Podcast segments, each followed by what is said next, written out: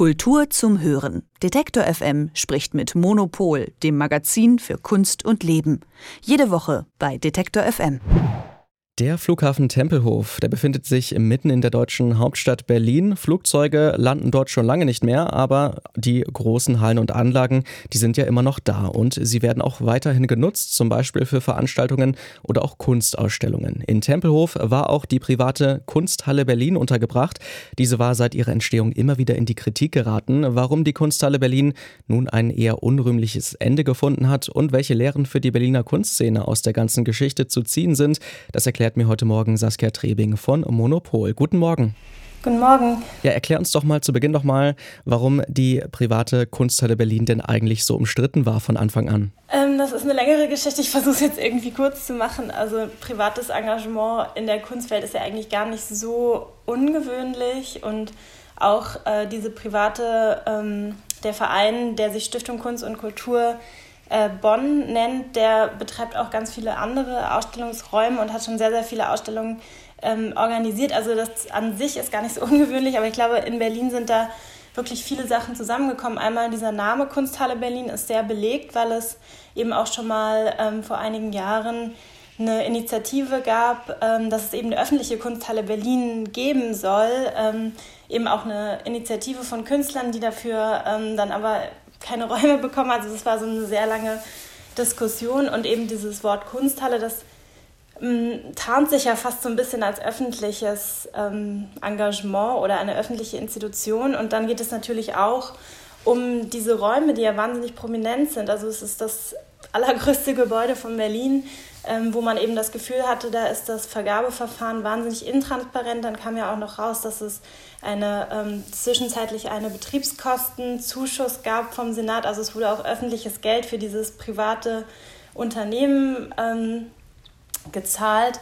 Und äh, insofern kommen da ganz viele Sachen zusammen, aber ich glaube, man kann es vielleicht zusammenfassen in dem Eindruck, dass eben ähm, landeseigener Raum in Berlin in einer Situation, wo eben Kunsträume immer weniger ähm, ja, sich entfalten können, einfach aufgrund der Mietensituation, aufgrund der, des knappen Raums, ähm, dass dann eben privatwirtschaftliche Initiative ohne transparentes Verfahren einfach diese Räume mehr oder weniger Zitat äh, zugeschachert bekommen hat. Was war denn die Kunsthalle Berlin eigentlich? Was wurde dort gezeigt? Also wie muss ich mir das vorstellen?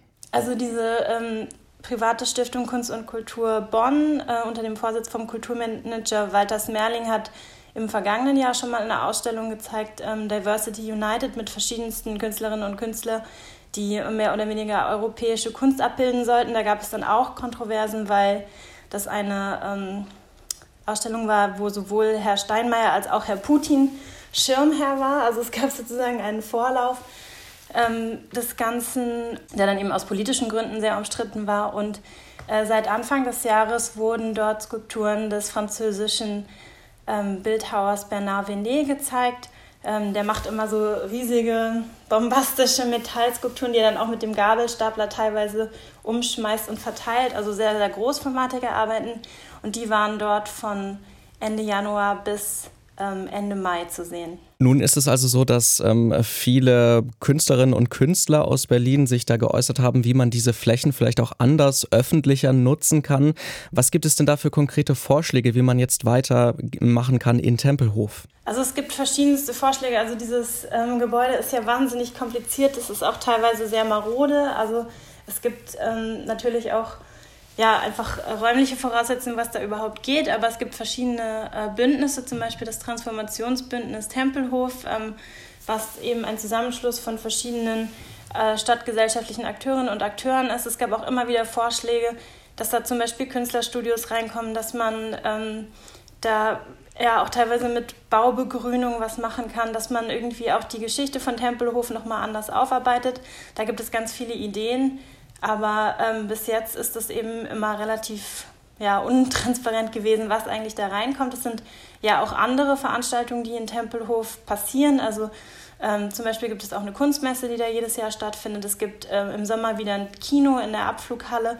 Also es ist ja so, dass in diesem, ähm, das ist nicht so, dass in diesem Raum nichts passiert. Aber die Forderung ähm, von verschiedenen Bündnissen ist eben, dass die Stadtgesellschaft da mehr einbezogen wird und eben nicht von in irgendwie intransparenten äh, Mechanismen er, ähm, entschieden wird, wer das mieten kann und zu welchen Bedingungen. Jetzt haben wir gerade eben auch schon von dir gehört, dass äh, Walter Smerling, der hinter der Kunsthalle Berlin stand, ganz gut vernetzt ist in der Berliner Politik. Ähm, hast du denn das Gefühl, dass die Politik in Berlin, die Stadtregierung, auch ein bisschen was gelernt hat aus dieser Geschichte und vielleicht jetzt anders mit so einer Sache umgehen würde?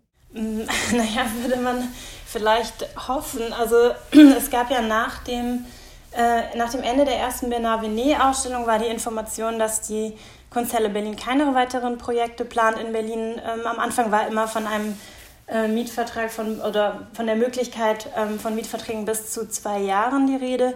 Ähm, wurde auch wohl von Herrn Müller, dem damaligen regierenden ähm, Bürgermeister von Berlin, von der SPD, wohl auch sehr unterstützt.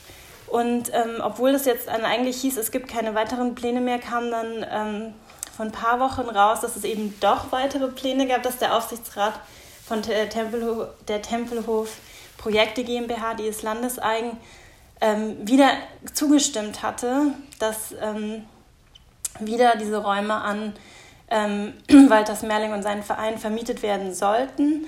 Und da gab es dann aber ein Eklat, weil eine, ähm, ja, eine Kuratorin, aus dem, die im Aufsichtsrat war, ausgetreten ist oder eben ihren Posten niedergelegt hat aus Protest gegen diese Entscheidung. Dadurch wurde das dann auch öffentlich. Und ähm, anscheinend durch den Protest, den es ja gab gegen die Kunsthalle Berlin, der sehr massiv war aus der Berliner Kulturszene und dann eben auch durch diesen Austritt ähm, der Kuratorin, hat sich anscheinend dann doch noch mal was bewegt und ähm, der Senat hat jetzt eben bekannt gegeben, man wolle das Ganze reformieren und transparentere Vergabeverfahren ermöglichen und dass eben eine ähm, Etablierung oder ein längerfristiges Engagement dieser privaten Kunsthalle Berlin damit erstmal vom Tisch ist. Es bleibt also spannend in Tempelhof über das Aus der privaten Kunsthalle Berlin und die Implikationen für die Kunstszene in der Bundeshauptstadt habe ich mit Saskia Trebing von Monopol gesprochen. Vielen Dank für deine Zeit und einen schönen Tag. Danke auch. Tschüss. Kultur zum Hören. Detektor FM spricht mit Monopol, dem Magazin für Kunst und Leben. Jede Woche bei Detektor FM.